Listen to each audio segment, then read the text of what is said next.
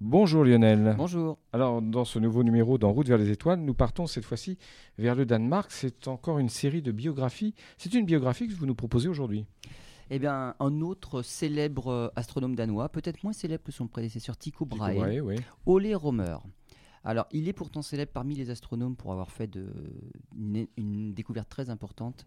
C'est qu'il a réussi à mesurer relativement précisément, on va voir pourquoi le relativement, la vitesse de la lumière. C'est quelque chose qui, qui était assez inconnu à l'époque, avec une expérience astucieuse.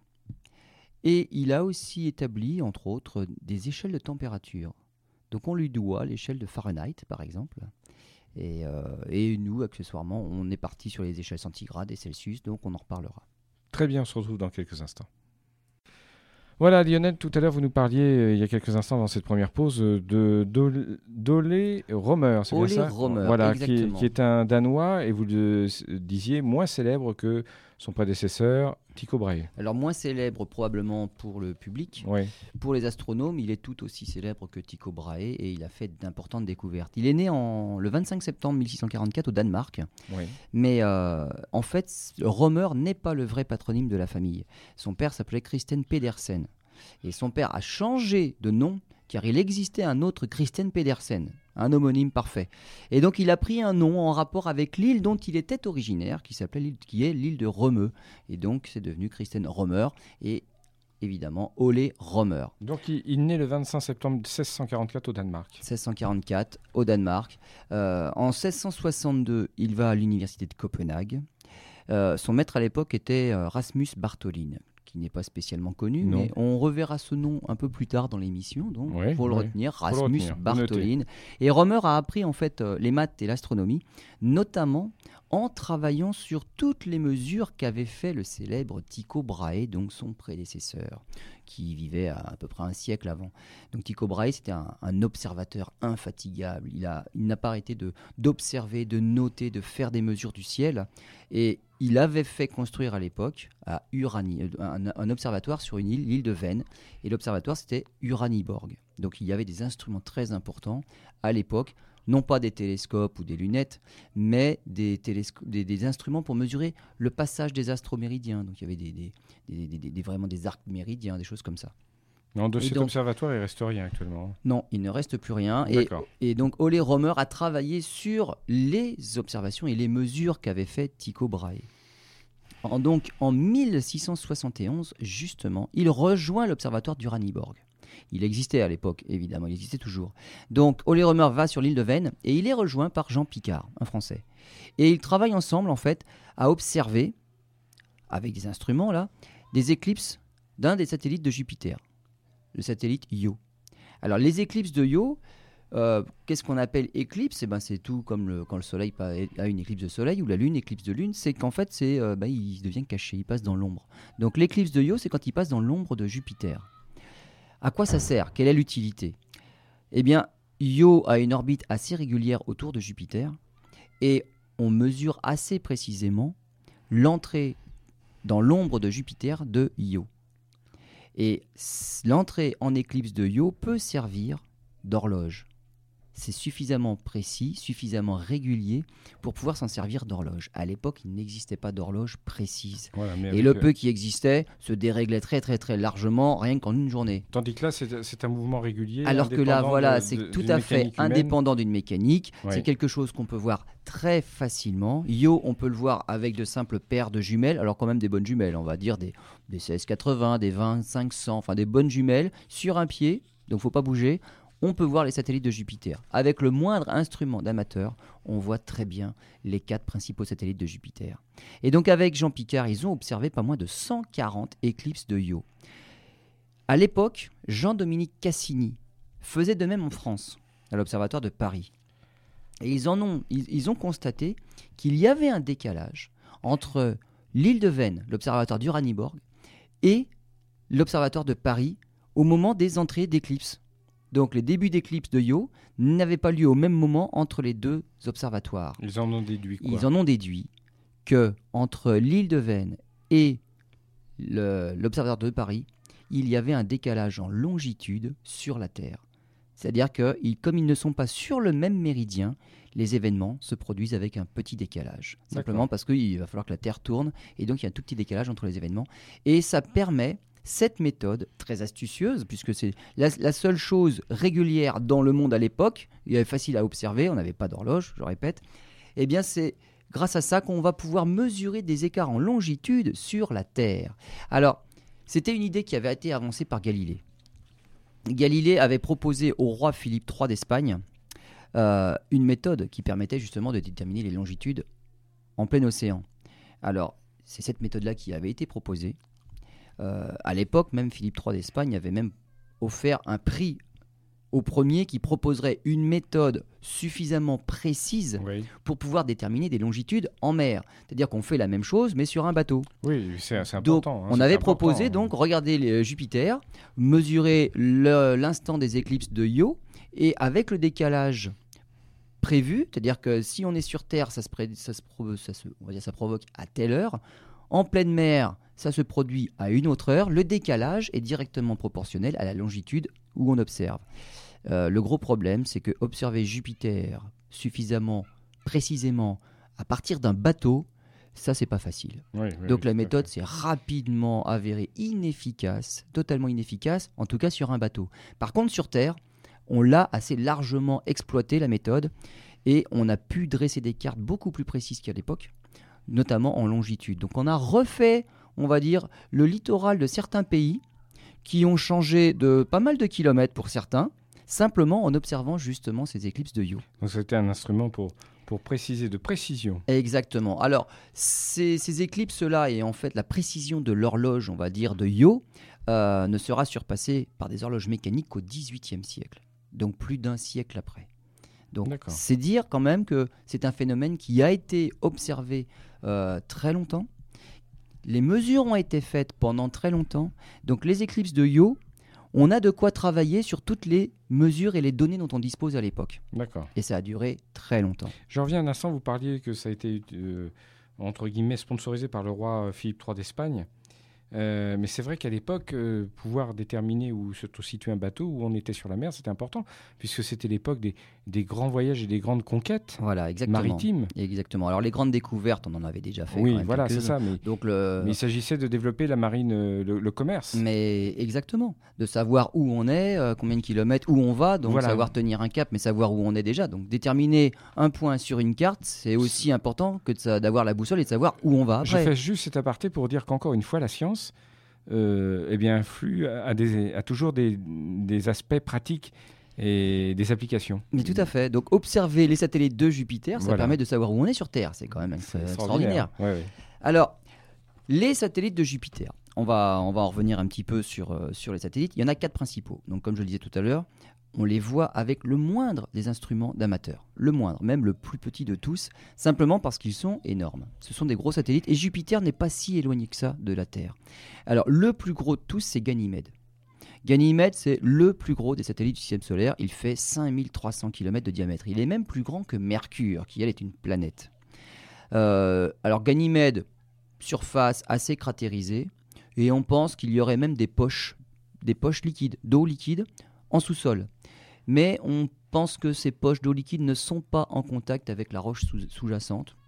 Donc pas très très sait pas trop. peu d'intérêt, peu d'intérêt en fait euh, au niveau d'eau et puis de vie éventuelle. Donc là, il y, a- il y a très peu de chance.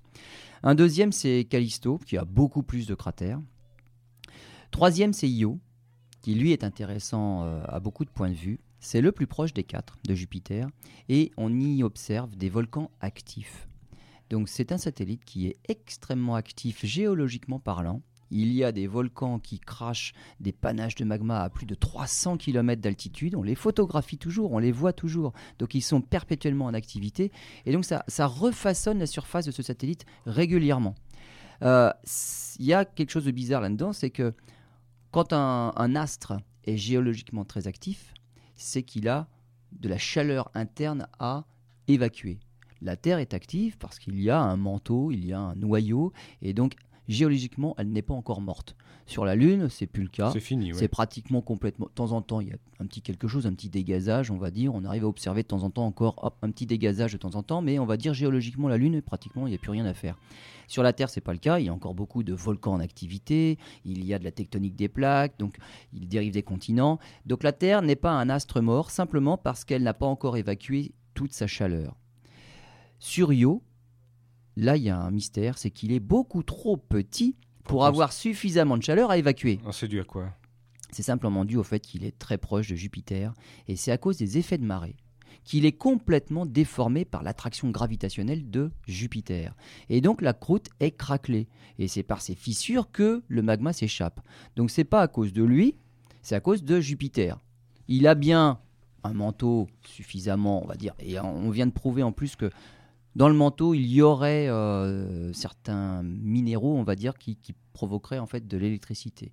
Euh, donc il y a un manteau solide sous la surface de Io, et ce manteau donc de roche liquide peut s'évacuer grâce aux effets de marée que provoque Jupiter qui fissure sa croûte. Et donc ça fait des volcans. S'il était beaucoup plus loin de Jupiter qu'il ne l'est, il aurait beau être chaud, il se passerait rien à la surface. Mhm. Ganymède est beaucoup plus gros et sur Ganymède il n'y a pas de volcan en activité. Alors, il y a Europe aussi. Et le quatrième des quatre, c'est Europe. Alors Europe est intéressant. Alors lui, à l'inverse de Io, il n'est pas recouvert de, de lave, il est recouvert de banquise. Donc c'est de la glace. Il y a une épaisse couche de glace. On n'est pas trop trop sûr de l'épaisseur de la couche, de quelques dizaines de kilomètres à quelques centaines. On est, c'est assez vague. Par contre, ce que l'on pense et qui est probablement vrai, c'est que sous la croûte de glace, il y a de l'eau liquide.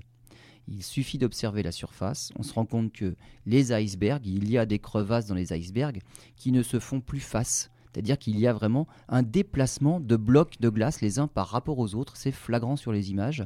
Et donc, qui dit déplacement de blocs de glace, euh, bah, dit déplacement sur quelque chose. Donc on pense réellement qu'il y a quelque chose de liquide en dessous. Et Europe, à l'inverse de Ganymède, l'océan d'Europe est en contact directement avec le noyau rocheux du satellite en dessous. Et donc de l'eau qui est en contact avec des minéraux, là, c'est les bases de la vie. Donc sous, dans l'océan d'Europe, sous la banquise, il pourrait y avoir un début de développement de la vie. Ça, c'est pas impossible. Il faudrait aller voir sur place. Oui, ça n'irait pas Donc, plus loin. il y a- développement. Alors, bah, pourquoi pas? Si dans l'eau, il y a de la pression, donc des conditions peuvent être euh, propices, on va dire, à l'apparition et au développement, comme sur Terre au début. Mhm. C'est-à-dire, il y a de l'eau liquide, il y a de la pression, il y a des minéraux. Bah, il y a tout ce qu'il faut. Il y a tout ce qu'il faut. Maintenant, il n'y a plus qu'à aller voir. Alors, ça, c'est les quatre principaux satellites. Alors, pourquoi quatre? Jupiter, on a bien plus des satellites, des dizaines. Mais le cinquième, ne serait-ce que le cinquième par ordre de taille, ceux-là, ils sont tous plus de 3000 km. On a dit Ganymède 5300. Les, les plus petits des trois autres, c'est 3000 km. Donc, c'est pas mal, ça fait en gros la Lune quand même. hein. Mais après le cinquième, c'est Adrasté. Et lui, rien que lui, on tombe directement simplement à 220 km. Non, c'est Amalthée. Adrasté est encore plus petit. Amalthée, c'est 220 km de diamètre. On passe de 3000, le quatrième plus gros, à 220 km. Et ben là, on le voit plus dans nos instruments. Donc, les amateurs, mais même les professionnels, à la limite, ne voient que 4 satellites autour de Jupiter. C'est ces 4 gros, ils font plus de 3000 km. Déjà, le cinquième, il fait plus que 220 km. Et après, il y a vraiment des tout petits. En gros, c'est des astéroïdes qui ont été capturés. Donc, ça va vraiment jusqu'à très, très petits. Donc, on les voit plus. Alors, la révolution des satellites. On en revient à Io qui nous sert d'horloge. Io, c'est le plus près des quatre. Et il fait un tour de la planète, de Jupiter, en seulement un jour et 18 heures. Io est à 420 000 km de Jupiter à peu près. 420 000 km, c'est en gros la distance Terre-Lune. C'est-à-dire que la Lune est aussi à 400, 410 000 km de la Terre. Mais la Lune fait un tour autour de la Terre en un mois. Oui, Io, à la même distance, fait un tour autour de Jupiter en un jour et 18 heures. c'est rapide. Eh bien alors là, il faut se rappeler ce que disait Kepler, Johann Kepler. Et c'est la troisième loi de Kepler, en fait. C'est que la vitesse de rotation d'un astre autour d'un autre dépend de sa distance, mais ça dépend d'une autre chose, c'est de la masse de l'astre autour duquel on tourne. Si la Lune met un mois à faire le tour autour de la Terre à 400 000 km, et que Io, à la même distance de Jupiter, ne met qu'un jour, c'est qu'il va beaucoup plus vite. Ça, on le déduit Oui, mais facilement. pourquoi? Mais pourquoi? Mais il va beaucoup plus vite simplement pour compenser une force d'attraction qui est nettement supérieure. Sinon, il s'écraserait sur Jupiter. Donc à la même distance que la Lune, il faut qu'il aille en gros 30 fois plus vite pour compenser la force d'attraction qui est nettement supérieure du côté de Jupiter que du côté de la Terre. D'accord. Et donc en observant comme ça la ronde de satellites autour d'une planète, on peut directement calculer la masse de la planète en question. C'est comme ça qu'on fait. Donc en observant simplement la ronde des satellites de Jupiter autour de Jupiter, on peut mesurer la masse de Jupiter. Parce que la vitesse de rotation dépend directement de cette masse-là, dont découle la force d'attraction de la planète. Très bien, on fait une pause, on se retrouve tout de suite. Lionel, nous poursuivons en route vers les étoiles et nous allons continuer de parler de la, de la biographie d'Olé Romer. Mais c'est vrai qu'il y a quelques instants, euh, enfin, on s'était un petit peu éloigné de sa, sa biographie, parce que vous aviez euh, voulu porter l'intention et sur, sur Jupiter et ses, Et ses ses- satellites. et ses Et les satellites. qui sont la base en fait de, bah, de, de tout ce qu'a découvert Ole Romer. Ouais. Donc on parlait des, des- des- des éclipses de Io qui servaient de base de Mm. temps Mm. pour mesurer notamment les longitudes sur Terre. Euh, en 1672, donc un an après qu'il se soit déplacé euh, à Uraniborg, euh, l'observatoire au Danemark, il est invité en France par Louis XIV. Il va même devenir précepteur du Dauphin. Et il va, même participer à l'élaboration des fontaines du château de Versailles. Mais surtout, il devient en 1672, donc la même année, le premier étranger membre de l'Académie des sciences. Et là, il va poursuivre les études des satellites de Jupiter, toujours Io, évidemment, Euh, et il va se rendre compte que, avec toutes les mesures qui ont été faites, et on est normalement assez précis, c'est-à-dire que la période de rotation de Io est connue avec une suffisamment grande précision, il se rend compte que finalement, bah, au cours du temps, au cours d'une année, il y a des décalages. C'est-à-dire que avec ce qui est noté, pourtant Io fait un tour en, on va dire un jour, 18 Oui, heures et quelques. approximatif, oui, oui. Mais on connaissait normalement, c'est-à-dire qu'à la minute près, d'un jour à l'autre, on arrive à voir. Ou même si on se dit, on regarde sur 5 périodes d'affilée et on divise par 5, on a finalement une période de rotation qui est assez précise.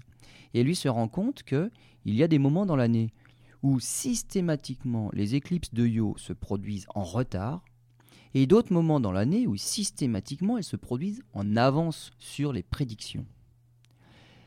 Et c'est là que lui vient une idée. Pour lui, si les éclipses de Io se produisent en retard ou en avance, c'est que la distance entre Jupiter et la Terre n'est pas toujours la même.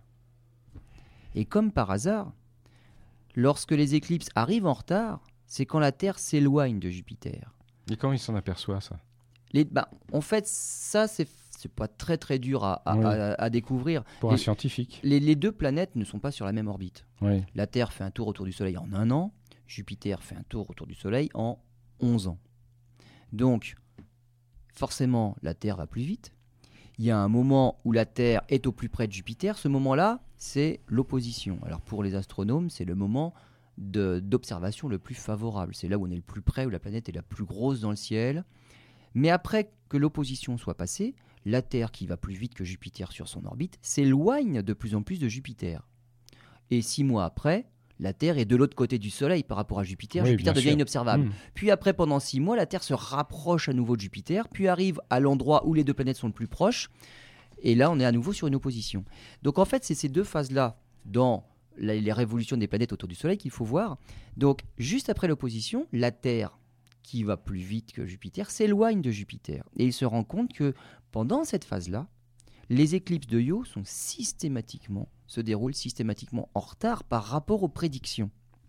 Et lui se dit, mais puisqu'on gagne des kilomètres tous les jours, et que les éclipses arrivent en retard, c'est juste simplement parce que la lumière met plus de temps à nous parvenir de jour en jour, parce qu'elle doit parcourir une distance Mm, supplémentaire puisqu'on s'en éloigne. Oui, oui. Et rien que ça, déjà, ça résout un problème sur la vitesse de la lumière. Il y avait les partisans de ceux qui disaient la vitesse de la lumière est infinie, c'est-à-dire que c'est instantanément partout dans l'univers. S'il se passe quelque chose sur Jupiter, on le sait tout de suite. S'il se passe quelque chose sur le Soleil, tout de suite on le sait. On sait que s'il se passe quelque chose sur le Soleil, on le sait 8 minutes Bien plus sûr. tard. Hmm. Donc, l'idée est venue que finalement la vitesse de la lumière n'est peut-être pas finie, mais qu'en plus avec toutes les données que l'on a maintenant, on doit pouvoir même la mesurer avec précision. Et donc, eh ben c'est ce qu'il a fait, en fait. Le, le 22 août euh, 1676, oui. voilà, il fait une annonce à l'Académie des sciences. Et il dit que ces inégalités, justement, bah, le problème qu'il y a dans les prédictions des instants où Io une éclipse, ces inégalités semblent être dues à la lumière qui met du temps à nous atteindre depuis le satellite. La lumière semble prendre entre 10 et 11 minutes pour traverser une distance égale au rayon de l'orbite terrestre. Voilà son intuition. Donc il annonce ça à l'Académie des sciences le 22 août 1676. En septembre 1676, il annonce que l'éclipse prévue le 9 novembre devrait se produire avec 10 minutes de retard. 9 novembre, observation, succès complet par rapport aux prédictions. Donc, quand on fait des sciences, on émet des hypothèses, on prévoit une expérience pour valider ou infirmer les hypothèses, et bien là, dans ce cas-là, l'hypothèse est validée. Apparemment, c'est la bonne hypothèse. Le compte-rendu est publié dans le Journal des savants le 7 décembre. Et si on sait que la lumière met 10 minutes à parcourir l'équivalent du rayon de l'orbite de la Terre, eh bien c'est pas très dur après de calculer la vitesse de la lumière. D'accord. À une seule condition, de connaître précisément le rayon de l'orbite de la Terre. Ce qui n'était pas du tout le cas à l'époque. Et il le savait. Il le savait. À l'époque, on connaissait le système solaire, mais on va dire à l'échelle. C'est-à-dire qu'on savait que bah, si on dit que la distance Soleil-Terre, c'est une, ça vaut 1, on appelait ça à l'époque une unité astronomique, c'était 1. Eh ben on savait que bah, du Soleil à Jupiter, c'était 5,2. Voilà. C'est-à-dire que Jupiter est 5 fois plus éloigné du Soleil que la Terre. Maintenant, au kilomètre près, on n'en savait rien. Rien du tout. Alors c'était un problème. Il a fallu qu'on attende un petit peu plus après pour avoir d'autres expériences pour mesurer précisément. Alors on avait une vague idée. Hollerhammer l'a dit clairement. Bon, avec la vague idée qu'on en a, j'estime que la vitesse de la lumière est de 212 000 km par seconde. Il s'est trompé quand même un Alors, petit peu. il s'est trompé. Non, mais à l'époque, déjà, ça donnait une idée. Ouais. C'est-à-dire qu'on pensait pas que c'était si rapide, mais déjà, c'était pas infini. Ça donnait une Donc, idée. ça ouais. donnait une idée quand même bien plus précise que tout ce qu'on pouvait penser. Là, voilà une estimation. Une estimation 212 000 km à chaque seconde. C'est énorme.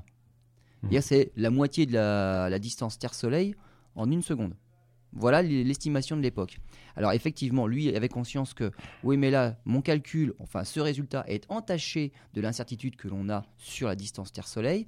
Le jour où on sera sûr et on aura une idée plus précise, on pourra refaire le même calcul et on aura la vraie valeur. Donc là, effectivement, il, se fait, il fait une erreur de 29%. La vraie valeur, dont la valeur actuelle, c'est 299 792 et 458.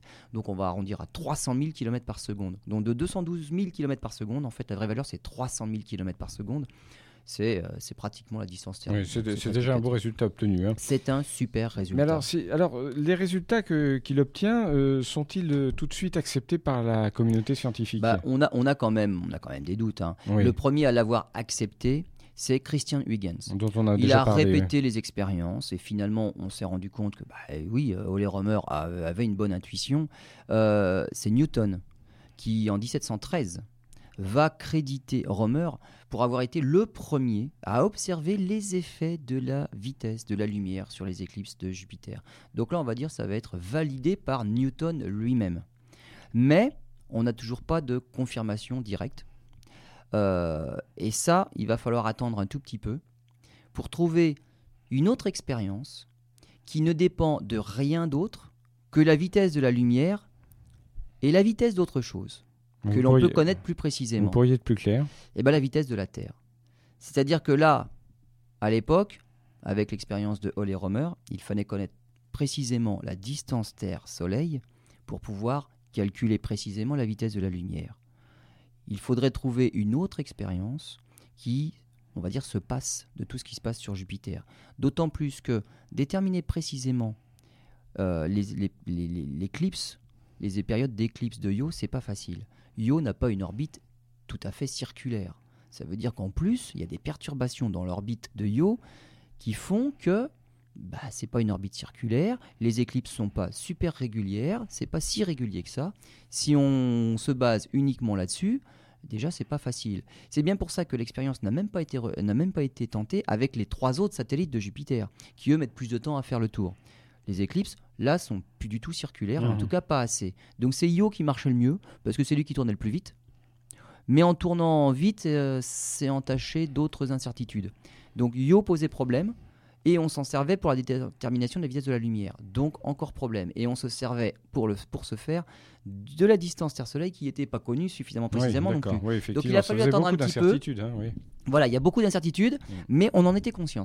On en était conscient. On savait que voilà à peu près ce que ça fait, mais il y a une incertitude qu'on ne connaît pas, mais elle est certaine. Et donc il a fallu attendre James Bradley, 1727, pour avoir une autre expérience. Et celle-là va être beaucoup plus précise et va confirmer bah, à peu près les résultats de, de Romer, mais euh, là ça va se rapprocher de 300 000 km par seconde. On fait une pause, on se retrouve dans un instant. Lionel, on va poursuivre euh, notre euh, biographie d'Olé Romer. Nous parlions il y a quelques instants justement de euh, ces expériences définitivement acceptées après l'expérience de James Bradley. Alors voilà, euh, puisqu'on parlait de, des expériences qui permettent de déterminer la, vitesse de la lumière, donc on va s'éloigner un petit peu, hein, quelques instants de, de la biographie d'Ole Romer pour parler de James Bradley. James Bradley, lui, sera, est le premier à avoir pu mesurer la vitesse de la lumière, mais autrement, par une autre expérience qu'on appelle l'aberration de la lumière. Alors, il- je m'explique. Euh, c'est quelque chose en fait euh, que l'on que l'on observe euh, régulièrement, facilement, mais on n'imagine pas que ça puisse s'appliquer à la lumière. Euh, on imagine qu'un temps neigeux, il tombe des flocons énormément, et quand on est en voiture, si les, les flocons ont beau, ont beau tomber verticalement, quand on avance en voiture, on a l'impression que ça vient d'un point face à nous. Oui, tout Toujours. à fait. Toujours, ça fait- c'est une illusion d'optique. C'est alors c'est pas une illusion, c'est vraiment quelque chose qui existe puisque en fait c'est une combinaison de la vitesse de descente des flocons avec la vitesse euh, d'avancement de la voiture. Donc quand on combine les deux, en fait c'est une combinaison vectorielle, et ben ça fait que les flocons semblent provenir d'un point qui est situé devant nous. Et on conçoit que plus on va vite, plus on a l'impression que ce point s'abaisse à l'horizontale. Et si on va même très très très très vite, on a l'impression que c'est à l'horizontale qui tombent les flocons et qu'on les prend droit dans la figure, alors que si on s'arrête totalement, ils viennent bien du dessus, ils tombent à la verticale. Donc en fait, on voit bien qu'il y a un effet là qui est la composition des vitesses entre deux choses qui se déplacent. Les flocons qui tombent verticalement et l'observateur qui avance pendant ce temps-là. Et là, on a l'impression qu'ils viennent de biais. Oui. Eh bien, il se passe exactement la même chose avec la lumière. La lumière, puisqu'elle a une vitesse finie, elle va mettre un temps à venir, 300 000 km et secondes. pendant ce temps-là, la Terre avance sur son orbite. Beaucoup moins vite. Mais quand même, elle avance. Et donc, James Bradley s'est dit, dans ces cas-là, peut-être qu'on peut aussi voir cet effet-là sur la lumière. Et alors, sur quoi on va regarder? Bah, Sur des étoiles. Et ça a un effet. ça a un effet. C'est-à-dire que, alors faut pas prendre n'importe quel genre d'étoile. C'est-à-dire qu'une étoile qui est face à nous, si on va vers elle, mm, elle bougera absolument pas. Une étoile qui est derrière nous, c'est pareil, ça bouge pas. Mais une étoile qui est juste au-dessus de nos têtes, puisque la Terre se déplace sur son orbite pendant qu'on observe, on aura l'impression qu'elle est pas tout à fait à sa place, Hmm. qu'elle est légèrement décalée vers l'avant. Tout comme le point, on appelle ça le radian, hein, le radian des flocons qui tombent se décale vers l'avant du pare-brise quand la voiture avance dans la tempête de neige. Et bien pour la lumière, c'est pareil. Alors malheureusement pour nous, la composition des vitesses, ça marche bien quand les deux vitesses sont à peu près équivalentes. Là, on a un sacré angle pour le radian. hein. Par contre, si les flocons tombaient très très très très vite, la voiture a beau rouler vite, on verrait pas les effets. Pour la lumière, on est un peu dans ce cas-là. La lumière va extrêmement vite, 300 000 km à chaque seconde. Eh bien, les étoiles, ça bouge pas beaucoup. Donc, faut faire des observations très précises. Observer une étoile, alors, c'est au-dessus du déplacement de la Terre. Donc, faut trouver les bonnes étoiles. La Terre se déplace sur son orbite, donc euh, c'est pas le pôle, c'est pas vers le pôle qu'il faut viser. hein. C'est vraiment au pôle. Alors, on appelle ça le pôle écliptique. Donc, c'est vraiment à la verticale du déplacement de la Terre sur son orbite. Et à ce moment-là, en regardant les étoiles, on se rend compte qu'elles sont déplacées dans le sens du mouvement. Six mois plus tard, on refait la même observation sur la même étoile. Elle s'est déplacée dans l'autre sens, puisque la Terre, elle est dans l'autre sens cette fois-ci. Oui, bien sûr. Donc, quand on fait un tour autour du Soleil en un an, l'étoile qui est juste au-dessus de notre tête, on aura l'impression qu'elle a fait une boucle, puisqu'elle se sera déplacée dans tous les sens en même temps que la Terre. Il y a un petit radiant, il y a un petit effet, c'est ça qu'on appelle l'aberration de la lumière. Alors, faut faire des observations suffisamment précises, parce que cette petite boucle, ce petit cercle qui est décrit par l'étoile, il a un diamètre de 40 secondes d'arc. 40 secondes d'arc, c'est pas beaucoup. Alors, c'est quoi les secondes d'arc? Faut se rappeler le rapporteur. Vous vous rappelez le rapporteur qu'on utilisait au Oui, oui, collège, au lycée? fait, 180 degrés pour un demi-cercle. Mhm. Donc, chaque degré, c'est tout petit. 1 degré. Vous divisez en 60, vous avez une minute d'arc. Vous redivisez en 60, vous avez une seconde d'arc. C'est-à-dire que chaque petite graduation, il faut la diviser en 3600, vous avez une seconde d'arc. Le déplacement de l'étoile en question, c'est 40 secondes d'arc. C'est tout petit. Et en fait, pour les astronomes, 40 secondes d'arc, on a une mesure, nous, qui fait quelque chose à peu près de 40 secondes d'arc. C'est le diamètre apparent de Jupiter dans le ciel. Quand on regarde Jupiter dans un télescope, Jupiter a 40 secondes d'arc de diamètre. Donc voilà ce qu'il faut mesurer comme déplacement dans le ciel pour l'étoile en question. C'est elle fait un cercle dont le diamètre est équivalent au diamètre de Jupiter. Donc il faut faire des observations assez précises. Mais néanmoins, c'est quelque chose que l'on voit. Sur Jupiter, on voit des détails.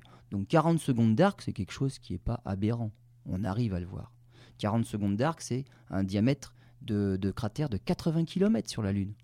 Cratère de 80 Oui, km, on le voit. Oui. Avec nos instruments, c'est plutôt, on va dire, dans les me- meilleures conditions, quand l'atmosphère est calme, qu'il n'y a pas trop de turbulences. Certes, avec nos instruments d'amateurs, on voit des cratères de 1 km. Alors un cratère de 80 km, c'est facile. Donc c'est ça qu'il faut mettre en évidence. Et James Bradley, en 1727, c'est ça qu'il a vu. L'aberration sur la lumière. Et donc, grâce à ça, puisqu'on connaissait la vitesse de déplacement de la Terre autour de son orbite, maintenant on avait quand même une estimation plus précise du diamètre de l'orbite terrestre. On sait qu'elle fait le tour en un an, donc on connaît sa vitesse précisément. Et avec ce petit décalage, cette petite aberration de la lumière, on peut calculer la vitesse de la lumière. Et lui, il est tombé sur 300 000 km par seconde. Donc ça confirmait ce qu'avait calculé Ole Romer. Ole Romer en disant, bon, c'est à peu près ça, mais attention, il y a un problème sur la distance Terre-Soleil.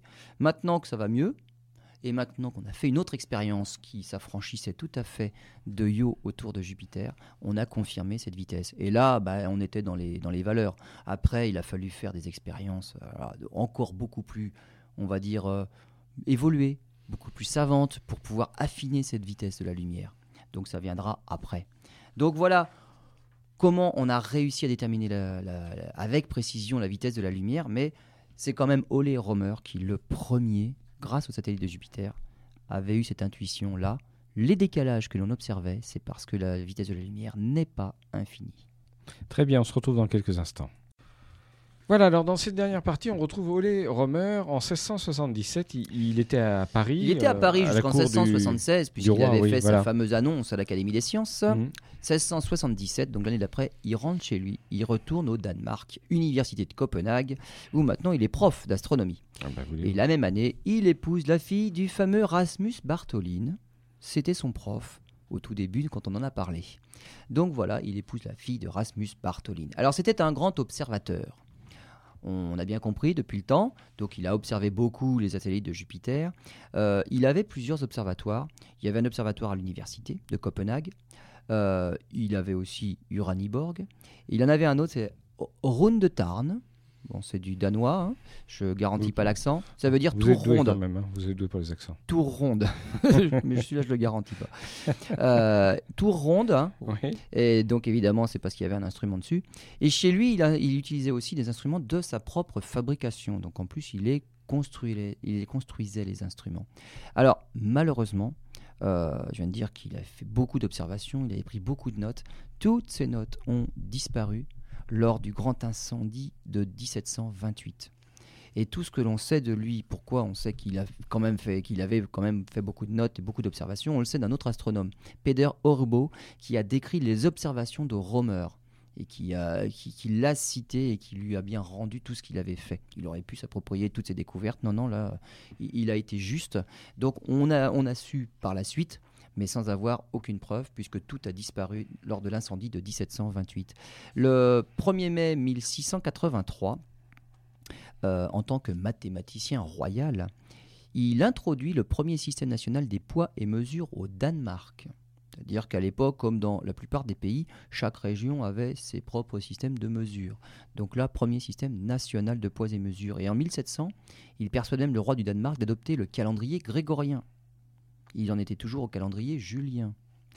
Alors, il a réussi là où 100 ans plus tôt, Tycho Brahe avait échoué. Bon, il fallait dire que c'était avec un autre roi. Hein. donc enfin en 1700, ils adoptent le calendrier grégorien, donc euh, comme le reste, on va dire, de l'Europe, c'est bon, il s'est recalé avec nous. Et surtout, euh, puisqu'il était parti dans son système national de poids et mesures, il a aussi inventé quelque chose, c'est la première échelle de mesure de température. Alors, là, il y a, on va dire une anecdote. En 1708, euh, Fahrenheit, Gabriel Fahrenheit, est venu lui rendre visite. Et lui améliore l'échelle de Romer pour créer la fameuse échelle de degrés Fahrenheit. Donc Fahrenheit, lui, c'est grâce à Romer finalement si on a les degrés Fahrenheit qui sont encore utilisés dans certains pays anglo-saxons. Oui.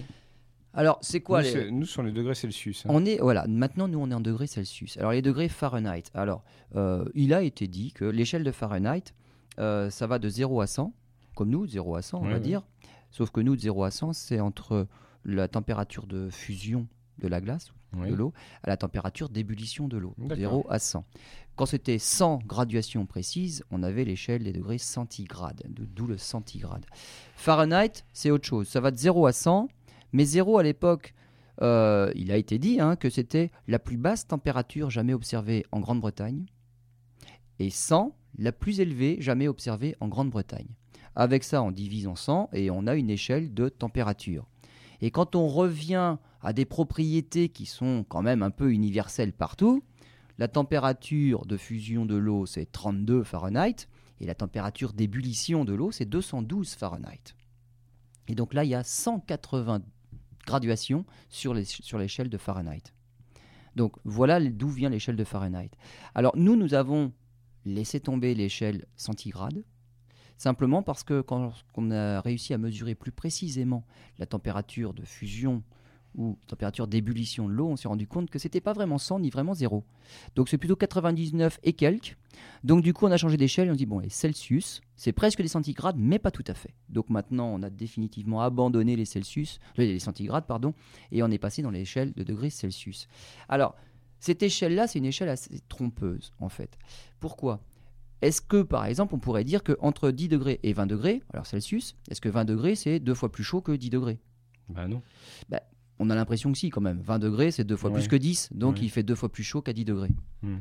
Le problème, c'est que non. Voilà, c'est pas une échelle de proportionnalité, en fait, l'échelle des degrés Celsius de cette température-là, parce qu'il faudrait se revenir euh, au phénomène physique sous-jacent de la température. Est-ce qu'à 20 degrés, il se passe quelque chose qui est deux fois plus important qu'à 10 degrés Celsius? Eh bien, la réponse est clairement non. Parce que d'où vient la température? Les physiciens ont montré que la température, ça découlait d'une agitation thermique. C'est-à-dire que les molécules qui composent, on va dire, le gaz qui nous environne, sont agitées. Mais sont agitées autour d'elles-mêmes, on va dire. Elles se déplacent. Mais en plus, elles sont agitées. Mmh. C'est l'agitation thermique qui crée la température. Si on parvient à les calmer, et même si on parvient à les arrêter, si elles ne bougent plus, on va dire il n'y a plus de température. Eh bien, c'est tout à fait ce qu'on a réussi à faire. Mais là, il va falloir attendre un petit peu. C'est Lord Kelvin qui a réussi à, trouver ça. Et lorsqu'on arrête l'agitation thermique des molécules, on tombe sur 0 degré. Voilà l'échelle des températures absolues, qui est vraiment liée à un phénomène physique. Le 0 Kelvin, alors on ne dit pas 0 degré Kelvin, c'est le 0 Kelvin, correspond à moins 273 degrés Celsius. C'est le zéro absolu. Ça, c'est le zéro absolu. Et sur cette échelle de zéro, de cette échelle absolue de température, entre 10 et 20, là, il y a bien quelque chose qui est doublé. C'est l'agitation thermique. Donc de 10 K, 10 Kelvin à 20 Kelvin, c'est bien deux fois plus chaud. Oui, d'accord. Sur l'échelle des Celsius, de 10 Celsius à 20 degrés Celsius, en fait, qu'est-ce qui se passe en Kelvin, on passe simplement de 283 Kelvin à 293 Kelvin. Bah, de 283 à 293, c'est clair, c'est pas doublé. Hmm. Il y a juste 10 degrés de plus. Mais il n'y a rien qui a doublé. Donc la vraie échelle de température pour les physiciens, c'est les Kelvin qui commencent au zéro absolu, c'est-à-dire à moins 273 et quelques. Donc et quelques. Et en fait, c'est là où l'agitation thermique cesse. Donc quand il fait 10 degrés, c'est quand même, on est à 283 Kelvin, c'est bien agité. Mmh. Donc voilà cette échelle de température. Donc c'est Ole Römer qui lui a vraiment euh, a instauré une échelle de mesure de la température et il a aussi dans la foulée inventé les thermomètres à mercure pour pouvoir la mesurer cette fameuse échelle parce que heureusement pour lui, il y a des matériaux qui se dilatent relativement facilement avec la température. L'eau le fait, on a eu des thermomètres à eau, mais c'est moins précis. Le mercure, c'est mieux. Le problème, c'est que le mercure, c'est quand même assez polluant pour la nature. Donc maintenant, on a définitivement abandonné les thermomètres à mercure. Mais donc les, les échelles de température et les thermomètres, c'est Ole Römer. D'accord.